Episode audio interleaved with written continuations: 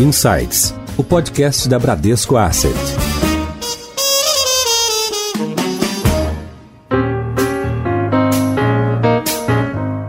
Olá, bem-vindos a mais um episódio do Insights, o podcast semanal da Bradesco Asset. Eu sou a Priscila Forbes e hoje nós vamos falar sobre fundos multigestores, também conhecidos como fundos de fundos ou FOFs, a sigla em inglês significa Fund of Funds. Com uma oferta crescente de fundos próprios e de terceiros, a nossa área de soluções de investimentos dá acesso às estratégias mais sofisticadas existentes no mercado. Algumas dessas soluções são os fundos de fundos, os FOFs. Eles permitem que, por meio de apenas uma aplicação, o investidor acesse diversos fundos, podendo estes fundos serem da mesma estratégia ou podendo ser uma carteira composta por várias classes de ativos. Entre os benefícios dos fundos de fundos, podemos citar a diversificação, o dinamismo no rebalanceamento das carteiras e a curadoria feita por um gestor profissional. Para falar sobre esse tema, chamamos hoje nossas especialistas de fundos, responsáveis pela seleção e acompanhamento dos fundos geridos por terceiros. Nós vamos começar hoje com a Ruth Walter. Ruth, bem-vinda ao Insights. Oi, Pri, é um prazer estar aqui com vocês hoje. Nós vamos falar também com a Maria Manuela Jurliese Bragança,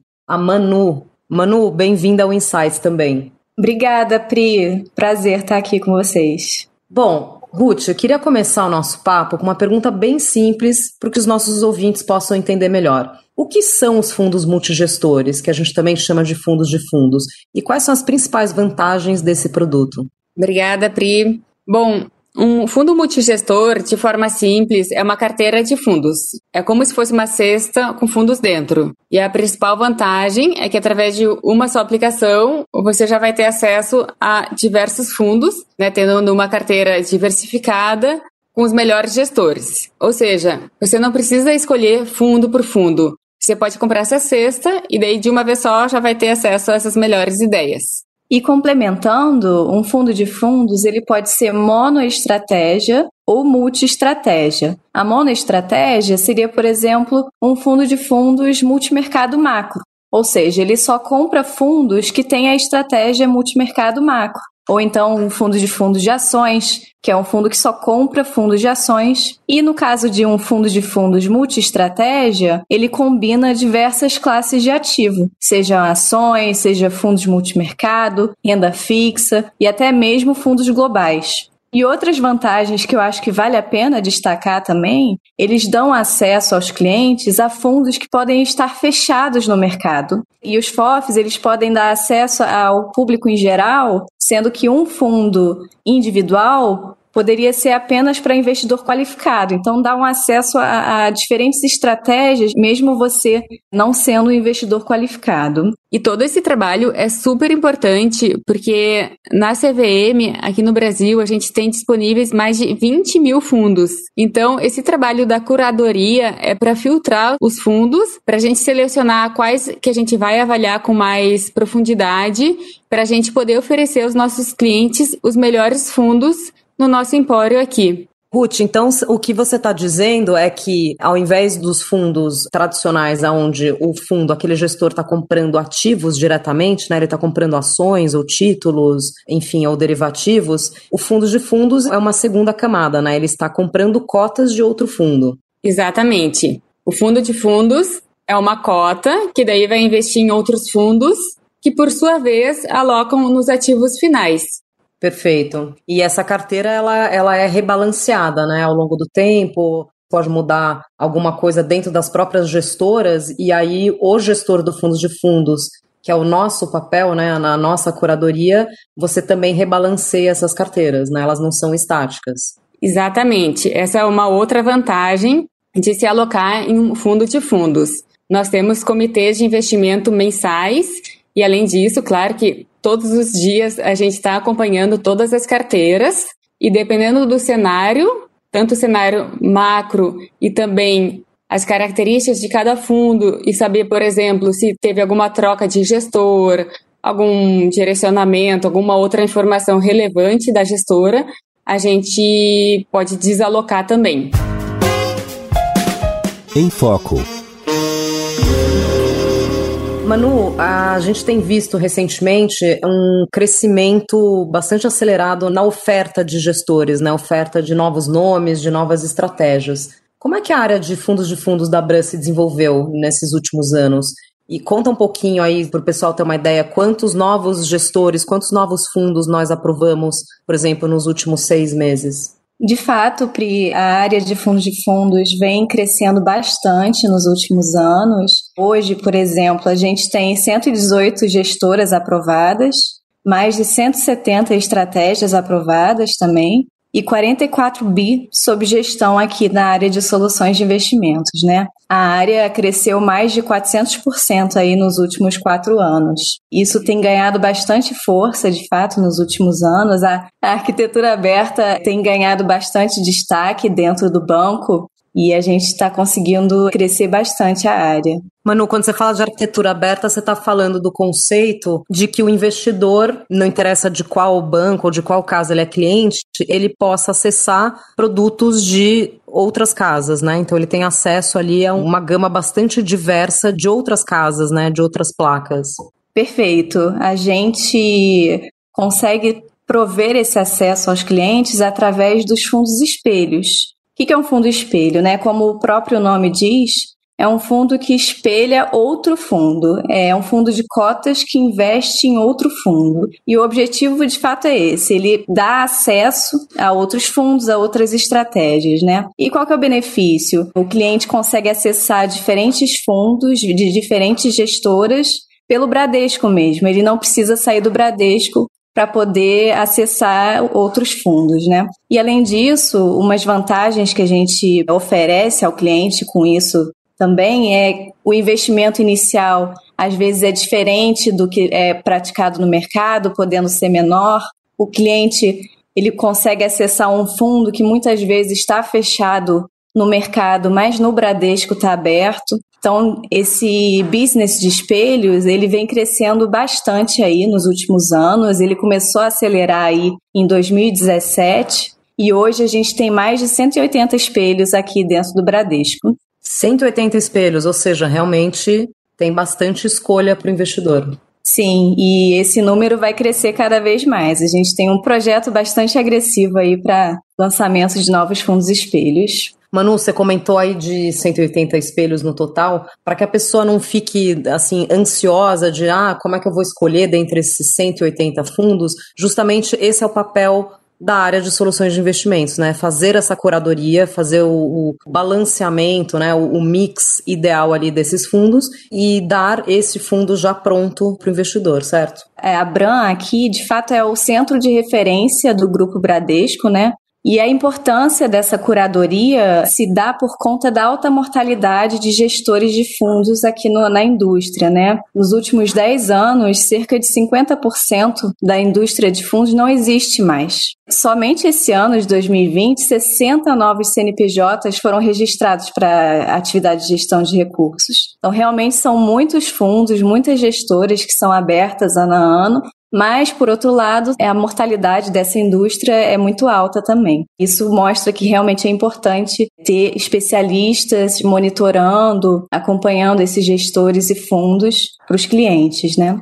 Ruth, nós ofertamos também fundos internacionais, né, com exposição a ativos fora do Brasil. Qual que é a diferença quando você está analisando fundos no Brasil ou no exterior? Quais são as principais regras? O que, que muda? Boa pergunta, Pri. No nosso processo, o nosso processo de seleção de fundos, de análise, o processo é o mesmo, tanto para avaliar fundos localmente no Brasil, quanto para avaliar os fundos offshore. Mas tem algumas diferenças que vale a pena destacar. Uma delas é que lá fora existem os hedge funds que eles não têm as mesmas regras e os mesmos controles como acontece nos fundos aqui no Brasil, que são regulados pela CVM. Então, lá fora, tem esses hedge funds, eles não precisam divulgar a rentabilidade diariamente, também não tem tanta transparência quanto os fundos aqui no Brasil. Então, é preciso ter bastante atenção quando a gente vai alocar lá fora, para que a gente escolha fundos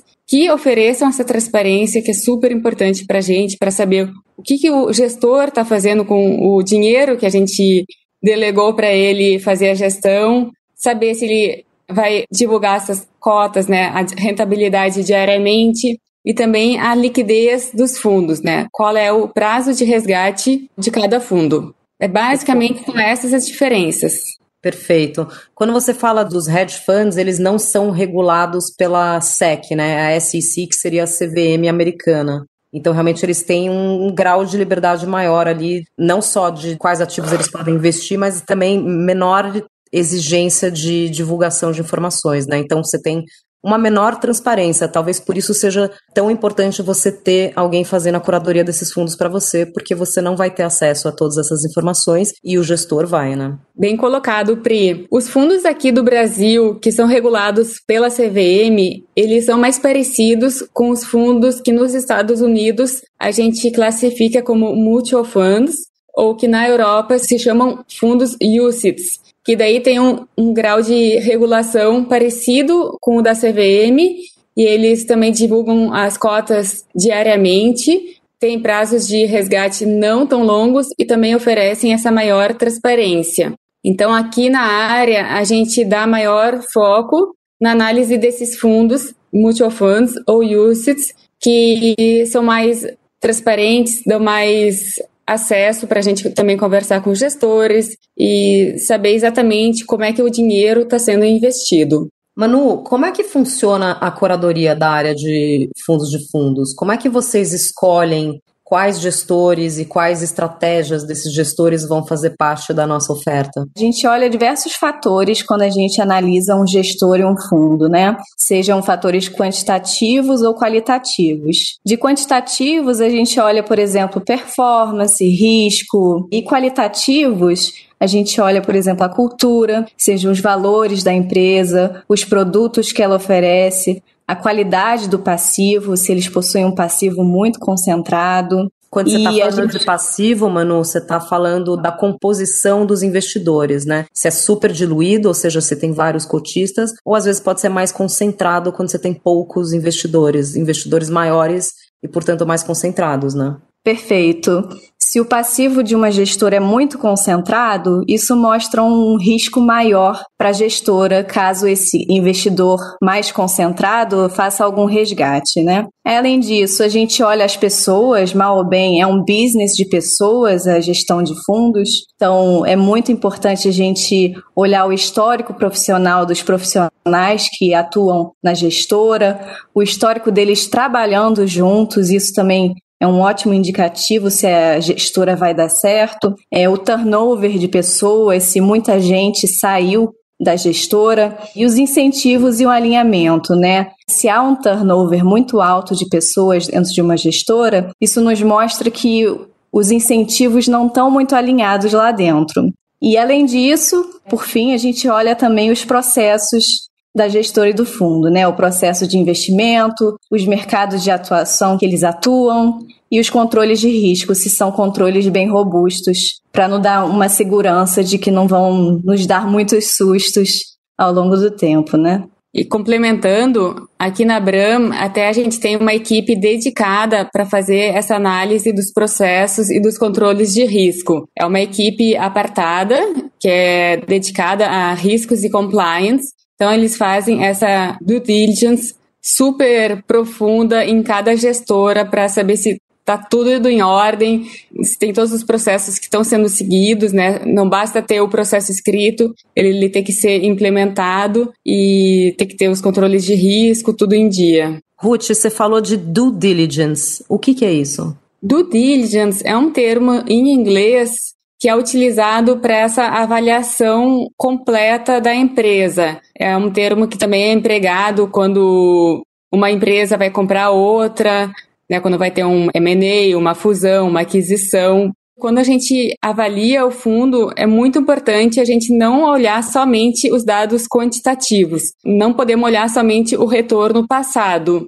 Porque uma analogia que eu gosto de comentar seria como quando a gente está dirigindo um carro e tem o retrovisor. Com o retrovisor, a gente vê o que está para trás, que seria a mesma coisa que investir num fundo só olhando o retorno histórico do que já aconteceu no passado. Por um lado, o fato do gestor ter tido um bom retorno passado é um bom sinal, claro, mas a gente nunca pode investir num fundo só olhando o desempenho do gestor para trás. Por isso que é super importante a gente avaliar também esses fatores qualitativos, que são principalmente a equipe, os processos e o alinhamento de interesses das pessoas que estão lá fazendo a gestão no dia a dia. Perfeito, muito boa analogia do retrovisor. Realmente, isso está ali é, escrito em todo o material comercial de fundos, né? Dizendo que o desempenho passado não, não representa nenhuma garantia de desempenho futuro, né? Então a gente não pode fazer uma expectativa de retorno baseado em como esse fundo se comportou no passado.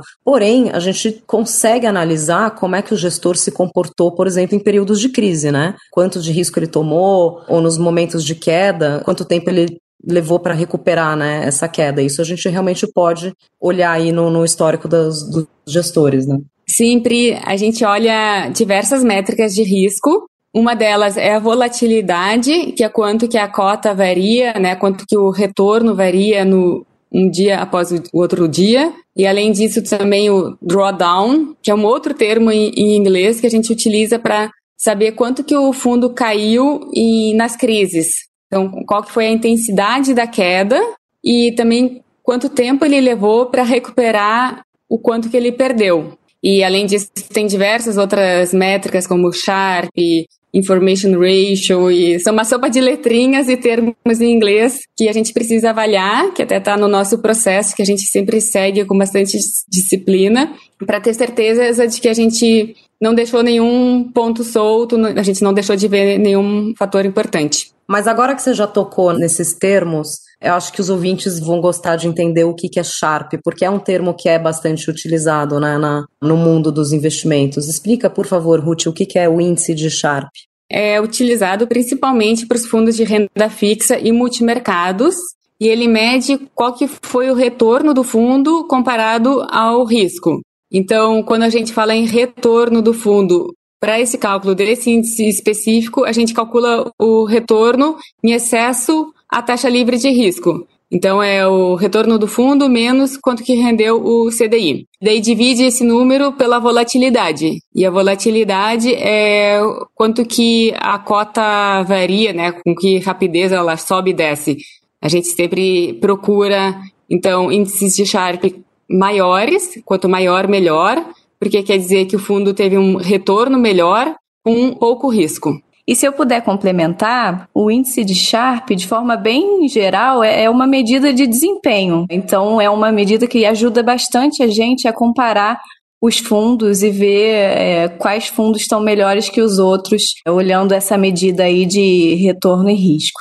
Então, quando o investidor está lá comparando dois fundos, ele pode comparar pelo índice de Sharpe, porque não necessariamente ele deveria investir naquele que apresentou, vamos dizer, a melhor performance no último ano, porque ele pode ter obtido essa performance superior ao outro fundo, só que tomando muito mais risco, né? Então, o índice de Sharpe permite você comparar qual foi a performance pela medida de risco que o gestor tomou, certo? Perfeito. E é importante você comparar fundos da mesma classe também, né? Por exemplo, você comparar fundos multimercados com fundos multimercados. Aí faz sentido, sim, você comparar o índice de Sharpe entre eles. Ruth, além do índice de Sharpe, quais outros fatores o investidor deveria pesquisar antes de investir num fundo? Então, Pri, são todos os fatores que a Manu já citou. Eu acho que mais importante também é sempre ver qual que é o seu perfil de risco, né? Qual é o teu perfil como investidora? Se você tem um perfil mais conservador, moderado ou mais agressivo, para não investir num fundo que tenha mais risco do que você aguenta. E eu acho que ficou bem claro agora na crise, né, que os fundos, por exemplo, fundos de ações que no ano passado estavam indo super bem. Daí no iníciozinho desse ano, imagina a pessoa que estava com aquela sensação de puxa, é, todos os meus amigos estão ganhando dinheiro e eu não. Deixa eu investir também em fundos de ações, porque afinal, olhando aqui para trás, me parece que os fundos de ações só sobem. E daí imagina que um investidor, né, uma pessoa mais conservadora, tenha colocado dinheiro, tenha colocado uma parte de suas reservas em fundo de ações. Então ele sofreu uma super queda, que claro, boa parte da queda já recuperou, mas ainda assim leva um baita de um susto. Então, eu acho que uma coisa muito importante na hora de investir, na hora de escolher um fundo, principalmente ver se o fundo não tem mais risco do que você aguenta. E a gente sempre recomenda que ele invista olhando para um prazo mais longo, um horizonte mais longo. Então, aquela expectativa de retorno pode não vir no primeiro ano, né? Mas ao longo do tempo, você tem uma maior probabilidade de atingir aquele objetivo de retorno. Bem lembrado. Assim, de modo geral, quando a gente vai investir em fundos de renda fixa, a gente coloca um horizonte de tempo de cerca de um ano, fundos multimercados cerca de dois anos e fundos de ações a gente recomenda sempre investir olhando num horizonte de três anos ou mais. Em alta.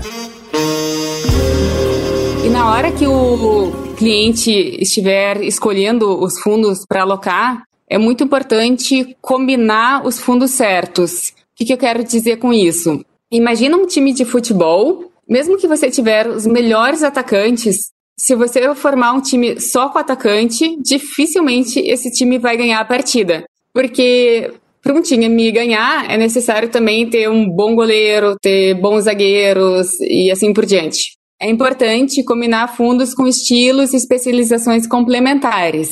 Por exemplo, no caso de fundos de ações, tem fundos que são de ações small caps e tem fundos que são de ações large caps cada fundo desempenha a sua função dentro do portfólio, dentro dessa cesta de fundos. Então, quando a gente vai selecionar os fundos para investir dentro do fundo de fundos, a gente escolhe fundos que tenham essas características complementares e não todos iguais.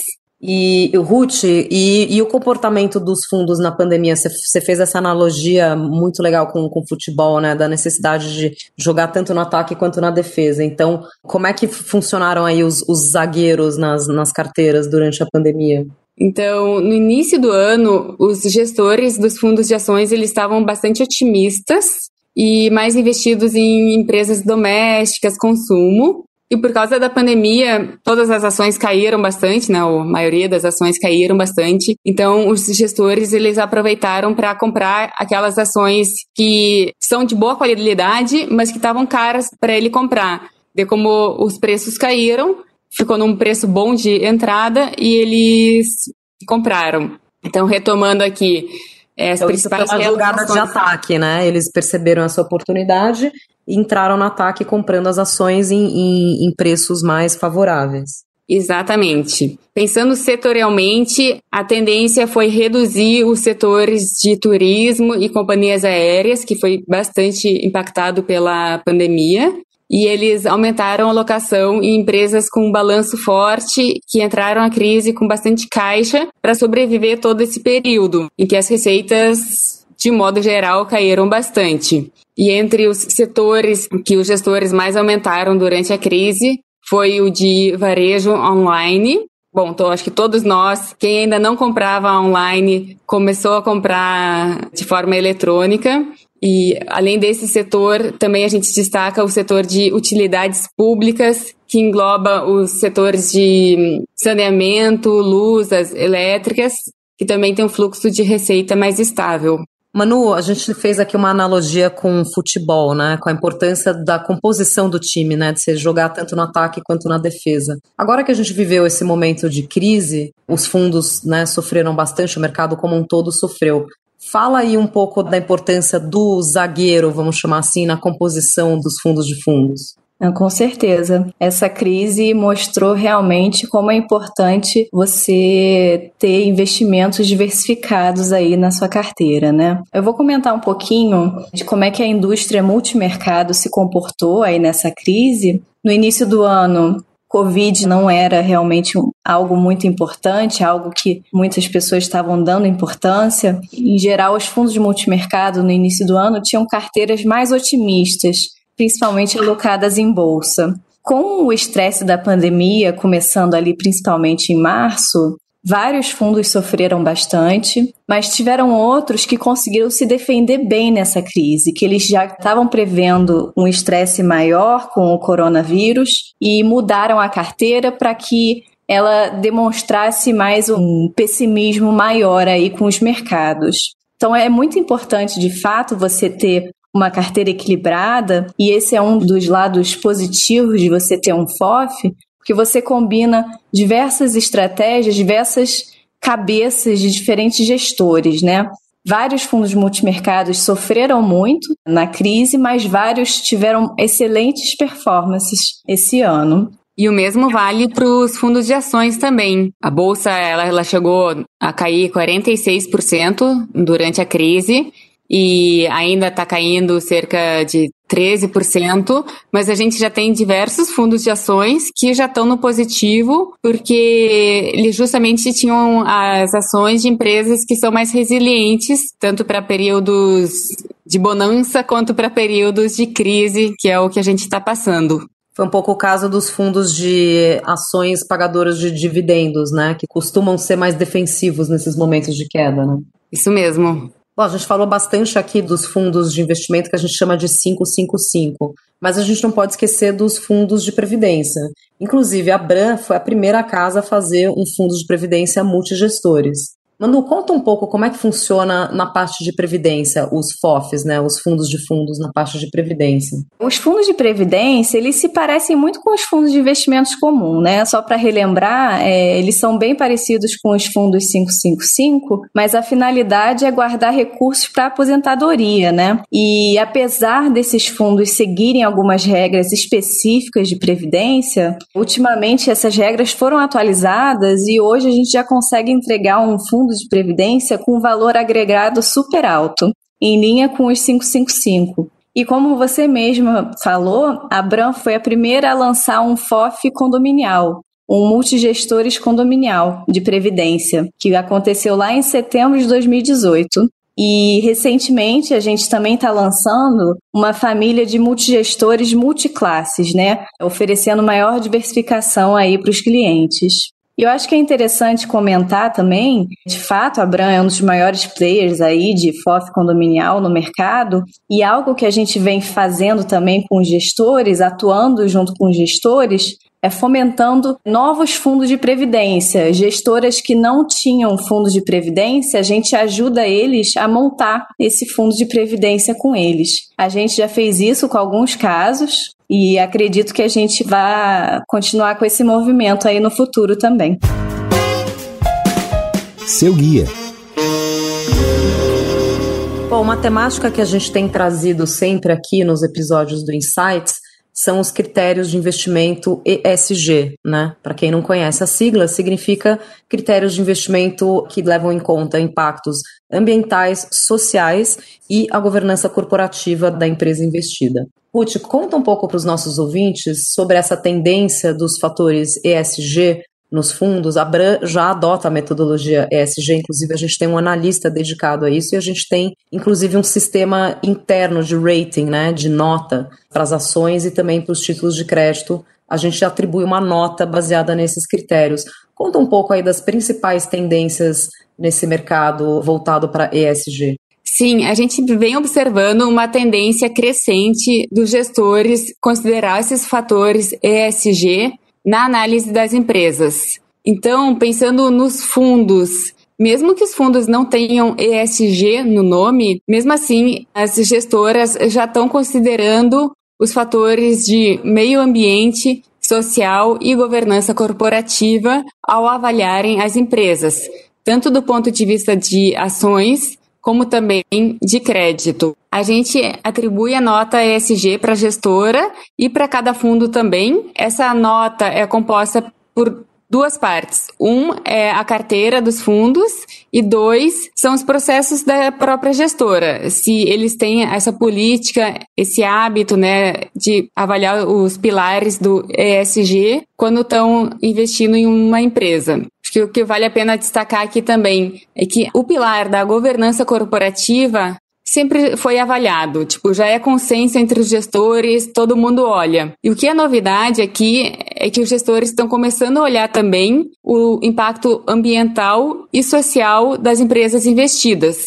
E dentro do pilar de ambiental, resumidamente, eles olham quais são os dejetos da linha de produção, qual é a utilização de insumos, quanto que utilizam de água, se a energia é renovável ou não. E no pilar social, eles veem como é que a empresa trata os fornecedores, os consumidores e os próprios funcionários. Tem uma preocupação crescente também com a equidade de gênero, né? Então a gente vê algumas pesquisas mostrando que os investidores levam em conta também a diversidade de gênero quando eles vão investir. Então, tem uma pesquisa que foi divulgada, uma pesquisa feita pela Goldman Sachs, que mostrou que fundos geridos por mulheres tiveram desempenhos superiores, né? Estamos falando aí de fundos nos Estados Unidos. Eu acho que o principal é ter a diversidade, não somente equipes masculinas, nem somente equipes compostas só por mulheres. Eu acho que essa hum, composição, esse equilíbrio de ter tanto mulheres, homens, entre outras diversidades nas equipes, isso contribui favoravelmente para o desempenho dos fundos. Ruth, você é membro do conselho do CFA Society do Brasil. Para quem não conhece, CFA é o Chartered Financial Analyst, que é uma certificação americana originalmente, mas reconhecida mundo afora, uma certificação bastante difícil, né? Tem três níveis, são provas bastante difíceis. E a Ruth é membro do chapter do CFA no Brasil. Ruth, quais são as principais tendências? O que, que vocês têm discutido lá na sociedade do CFA sobre representatividade feminina no mercado financeiro? Olha, é um assunto que está bastante em voga. Inclusive, a presidente do CFA Institute nos Estados Unidos é uma mulher, a Margie Franklin. Então, ela tem dado bastante força para esse tema. O que eu gosto sempre de falar o CFA ele é mais conhecido pela certificação, de fato, mas ele tem diversas outras iniciativas e justamente aqui eu vou citar duas que são relacionadas a mulheres. Uma delas é o UWIN, que é o Young Women in Investment, que é um projeto voltado a jovens universitárias que tem como objetivo incentivar então as mulheres a entrarem no mercado financeiro. E como é que vai ser esse projeto? Ele vai consistir em um mês, em um curso de um mês gratuito para essas jovens universitárias, são 35 vagas ao total, seguido de um estágio nas principais instituições financeiras aqui do Brasil. E o Bradesco é um dos parceiros, o que dá muito orgulho. E uma outra iniciativa voltada para mulheres são as bolsas. Então, o CFA, com esse objetivo de incentivar mais mulheres a fazerem a prova, e como o custo da prova é um tanto elevado, é em dólar, então principalmente nesses patamares de dólar tá mais caro ainda, o CFA ele dá bolsas para mulheres, é uma bolsa parcial, de 450 dólares de desconto, o que já é bastante bom. Então você está vendo uma participação maior de mulheres nas provas de CFA, mais mulheres com a certificação e principalmente mais jovens mulheres ingressando no, no mercado financeiro. Isso mesmo. Claro que, percentualmente falando, a representatividade das mulheres é ainda baixa, então, só para ter uma ideia, entre as pessoas que têm a certificação CFA, globalmente a presença de mulheres é de 18%, isso globalmente. Só que no Brasil é somente 10% das pessoas certificadas que são mulheres. Então, por isso, até o CFA está lançando esse projeto do UWIN aqui no Brasil, porque é um país que precisa de mais força, mais apoio para que as mulheres se sintam confortáveis tanto em entrar no mercado financeiro e também seguir, se dedicar, crescer. Acho que nós somos algumas mulheres que continuaram aqui no mercado do financeiro, mas acontece muitas vezes das mulheres mudarem de carreira. Tem poucas mulheres em posições de liderança, então as mulheres que estão ingressando às vezes não têm um, um modelo aspiracional, né? Não tem quem se inspirar para continuar na carreira, né? Inclusive, muitos bancos, muitas empresas têm um sistema de mentoria entre mulheres, que é para justamente uma incentivar e apoiar a outra, dar dicas, fazer um coaching. Isso é Bom, é nós positivo. três aqui somos exemplos, né? A gente está no mercado, eu trabalhei minha vida inteira também no, no, no, mercado financeiro, e nas nossas respectivas áreas, né? Eu trabalhando na área comercial e vocês duas na área de soluções de investimentos, são duas áreas dentro do banco que tem uma participação feminina grande, né? Na minha área, é quase 100% mulheres. Né? Muito bom, queria agradecer muito a presença das nossas duas especialistas em fundos aqui, Ruth Walter. Ruth, super obrigada pela sua participação. Muito obrigada. Obrigada também, Manu, Maria Manuela Olhese Bragança. Obrigada, Manu. Eu que agradeço, Pri. Sempre bem-vindas aqui no Insights. Aos nossos ouvintes, vocês já sabem, toda semana tem episódios novos. Fiquem ligados e até a próxima. Tchau!